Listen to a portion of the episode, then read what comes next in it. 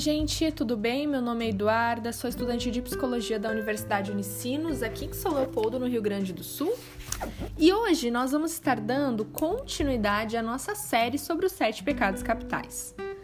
Caso você não tenha ouvido os primeiros episódios da série, nós já falamos sobre cinco pecados. Eu indico você a ouvi-los primeiramente e depois retornar aqui conosco para hoje estarmos conversando sobre um pecado que às vezes ele é um pouco esquecido. Quando nós falamos de sete pecados capitais, nós lembramos da gula, da inveja, da avareza, mas poucas vezes nós lembramos da luxúria. E é sobre esse pecado que nós vamos estar conversando hoje. O que seria a luxúria? Automaticamente nós já associamos a luxo, né? Mas a luxúria ela não tem muito a ver com luxo, e sim com uma busca excessiva por prazer. É uma busca excessiva uh, a fim de satisfazer né, os nossos desejos carnais. Então tá muito associado à sensualidade, ao apelo à sexualidade excessiva, né? Normalmente quando falamos de luxúria, nós ligamos a parte sexual, a tudo que envolve a parte sexual. Mas também não é só isso. É esse desejo e esse anseio por prazer. Mas a raiz da luxúria é complicada, porque a raiz da luxúria é o egoísmo é o egoísmo que visa principalmente satisfazer a si próprio, né? Então, a luxúria, na verdade, ela revela uma vontade excessiva por se satisfazer, por satisfazer os seus desejos, as suas vontades e olha apenas para si próprio. Nós podemos ver isso, por exemplo, na infidelidade. O que seria a infidelidade se não o egoísmo? De olhar apenas para o seu prazer e não olhar para a pessoa que está do seu lado, que você já construiu uma história ou uma vida, e você não olha para a pessoa que está do seu lado, mas você olha apenas para você e para satisfazer a sua vontade, o seu desejo momentâneo. O que seria mais egoísta do que a masturbação, né? Que é o ato de se satisfazer sozinho. Eu quero satisfazer as minhas vontades a, a minha necessidade, a minha busca por prazer, nem que eu precise fazer isso sozinho. Nem que eu não precise de uma pessoa, mas o importante é eu satisfazer a minha vontade. O que seria mais egoísta do que você usar uma pessoa para o seu prazer? Do que você usar uma pessoa para alcançar um cargo elevado?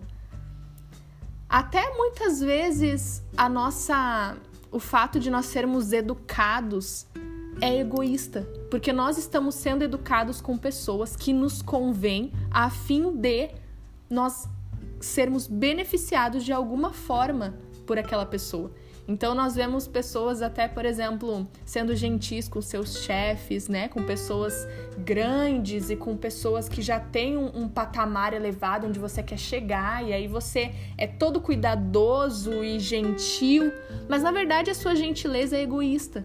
Porque você não está visando o bem-estar do outro, mas sim o seu bem-estar. Você chegar em uma posição, você ser visto com bons olhos uh, daquela pessoa, né? O que é mais egoísta do que essa sensualidade, esse fato de se de mostrar o seu corpo a fim de que então alguém venha e satisfaça você, alguém venha e diga que você está lindo e linda e que você é incrível e que você é demais, né? Isso é um egoísmo, isso é um orgulho. Eu mostro, eu revelo o meu corpo porque eu quero que alguém chegue para mim e fale alguma coisa. Alguém me satisfaça, porque talvez eu tô com uma carência, porque talvez eu tô necessitando de uma atenção, então eu quero que alguém venha e me dê essa atenção. E a luxúria, ela é totalmente diferente do amor.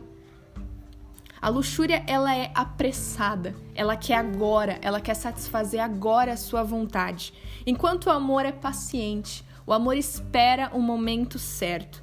A luxúria é enganosa, ela é essa esse anseio por tomar algo de alguém, enquanto o amor ele é constante e ele é sobre compartilhar. É como eu posso beneficiar outra pessoa também, é como eu posso dar prazer para outra pessoa em diferentes áreas.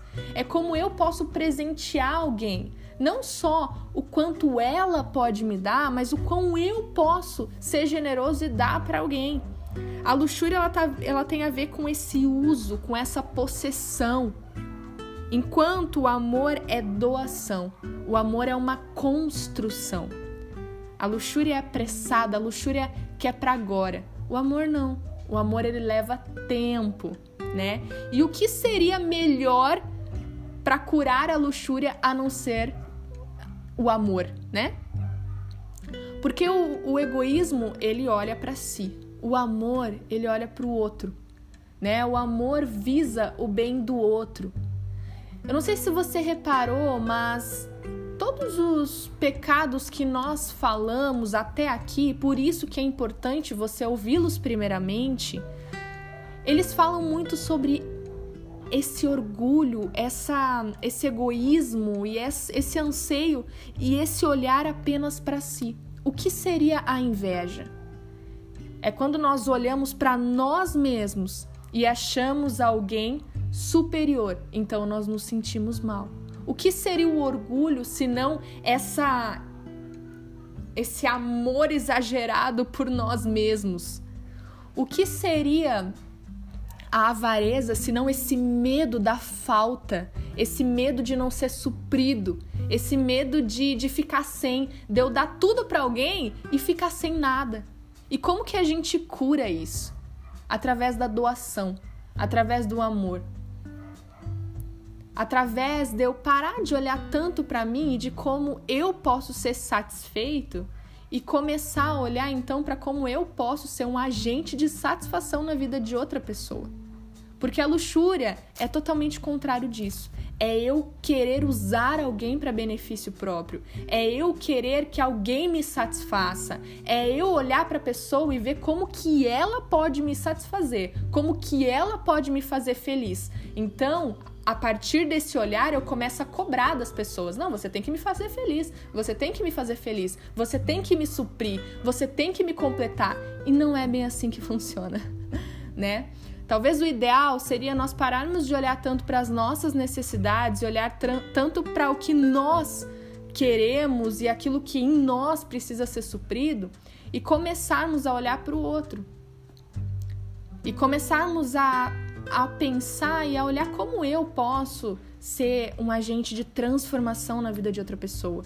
Como eu posso derramar o meu amor, como eu posso ser generoso com alguém.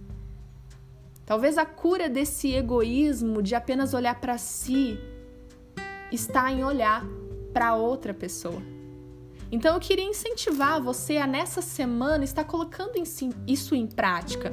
Como que eu posso ser uma pessoa mais generosa? Como que eu posso ser uma pessoa que dá sim tudo de mim, não porque quer algo em troca, mas porque o amor é a cura do meu egoísmo. E se eu quero ir contra o meu egoísmo, eu preciso praticar o inverso. Eu nunca vou quebrar algo em mim se eu não praticar o inverso. Eu nunca vou quebrar, por exemplo, a minha vergonha se eu não chegar e falar, se eu não me expor a alguma situação. Nós precisamos nos expor a situações contrárias daquilo que é o nosso problema, o nosso déficit. Né? Então, se nós temos algum problema nessa área do orgulho, do, do egoísmo, nós precisamos praticar o oposto. Olhar mais para o outro e fazer isso intencionalmente. Então, faça isso durante essa semana, olhe para o outro, pense como você pode alegrar a outra pessoa, pense como você pode ser generoso, pense como você pode satisfazer alguém, como você pode ser pode dar prazer para alguém em diferentes áreas da vida dessa pessoa. Tá certo? Eu espero ter ajudado você. Continue conosco, porque semana que vem nós vamos estar falando sobre o último pecado, né? Então, se você ficou até aqui, aguarda mais um pouquinho, porque semana que vem nós vamos encerrar essa série. Muito obrigado por você que tem ouvido todos os episódios da série e eu espero ter ajudado você. Espero que juntos nós possamos ser pessoas mais generosas. Tá certo? Um beijo!